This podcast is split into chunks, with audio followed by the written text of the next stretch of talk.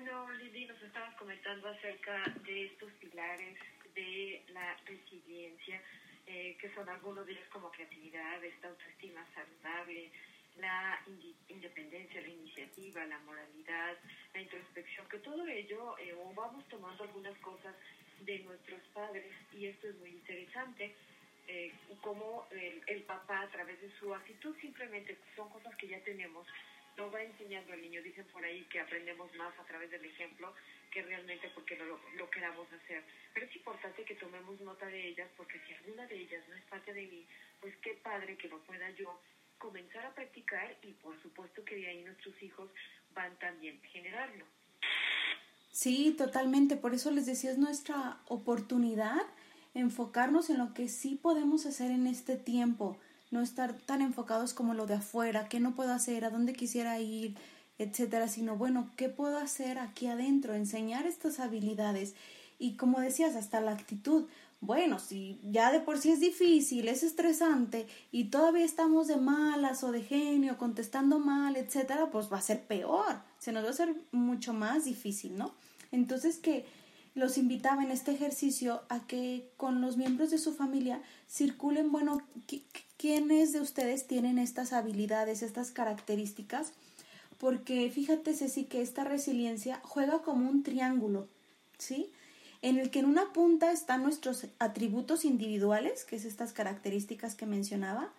En el otro mm, pico están los procesos y características familiares y en el otro pico las características ambientales. Entonces ahorita lo que está mal, como en crisis, es lo ambiental, ¿verdad? Pero no es lo único decir, bueno, tengo estos dos picos de mi triángulo, estos dos recursos, que es lo individual y familiar, ¿cómo voy a jugar esto a mi favor? ¿Qué podemos hacer? Claro. Entonces, eh, bueno, pues como familia, en esta resiliencia eh, familiar, pues pasamos por tres etapas.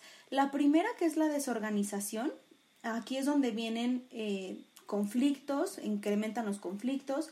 queremos buscar formas efectivas de afrontar, afrontar esta crisis Mm, hay una atmósfera de confusión, de enojo, de estrés, hasta de resentimiento, pues con los demás o con los otros, con el gobierno, por ejemplo. Y después viene la segunda etapa, que es la que quisiera que, que entráramos ahorita después de esta charla, que es la de recuperación, en donde los miembros de la familia se descubren a sí mismos, descubren nuevos medios, nuevos recursos para este ajuste familiar. Entonces comienza la adaptación. Y número tres, la tercera etapa, es la reorganización, hacia donde queremos llegar.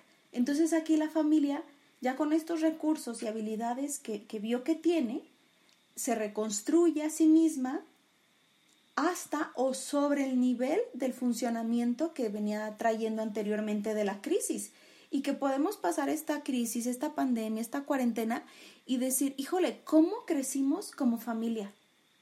Qué bien nos vino esta, este tiempo. Lo que conocimos de los demás, ¿verdad? De nuestros hijos sobre todo, que luego son con quienes eh, convivimos poco, tenemos poco tiempo para convivir. Ándale, exacto. Oye, mira, esto me enseñó mi hijo eh, fulanito, ¿no? Nunca había visto que él fuera tan bueno haciendo esto. Mira, él qué creativo es. Oye, este, este otro hijo, oye, qué paciente, yo estuve molesta y tal, y mira él cómo me dice, me responde, mamá, mira, vamos a estar bien, o sea, podemos aprender de todos y de cada uno. entonces... Eh, o sea, tengo mucha razón, podemos aprender muchísimas cosas de nuestros hijos que a veces no nos damos oportunidad. Ajá, así es. Y no tenemos oportunidad porque no lo vemos, porque estamos muy enfrascados en, en el mundo de allá afuera, ¿no? Entonces, ahorita voltear esa mirada a lo que tengo aquí adentro, en este hogar. Y, y, como les decía, pues ser resilientes como familia y que de veras este tiempo sirva para unirnos y, y, no que vaya a salir al revés, ¿verdad? Como decía, hay un meme, por ejemplo, que cómo ibas a terminar esta cuarentena, que si con 10 kilos más, divorciada o cuál era el otro, no me acuerdo. Pero pues no, o sea, que no termine en una desintegración familiar, sino que sea todo lo contrario.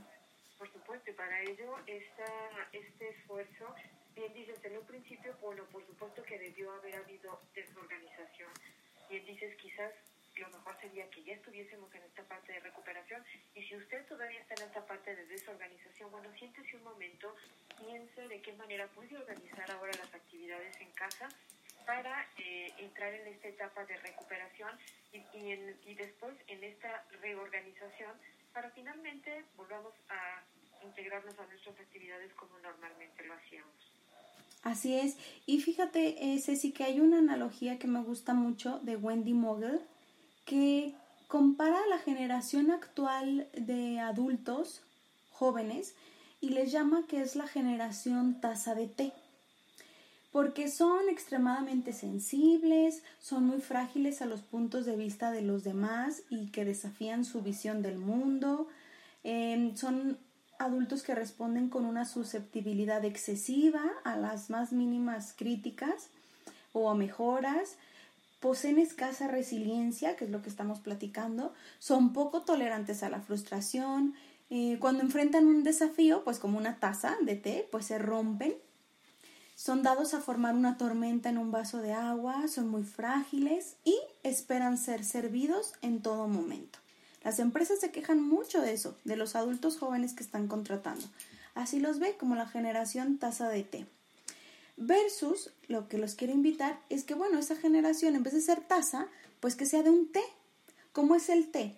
Que saca lo mejor de, de ella al pasar por el agua hirviendo, al pasar por la prueba, saca su esencia para dar a otros y traer alivio y bienestar. Entonces que tus hijos y tu pareja recurra a ti en este tiempo de crisis buscando ese alivio, ese bienestar tuyo, ese calorcito como el té y no que huya de ti. Claro que sí, es, es interesante esta analogía que haces, esta metáfora y bueno, definitivamente estamos viviendo en una etapa en donde efectivamente estamos eh, tocando el agua hirviendo y como bien dices, para que saque lo mejor de nosotros. Y bueno, te sigo invitando, quédate, ¿cómo podemos favorecer o cómo podemos obstaculizar la resiliencia? Regresamos enseguida.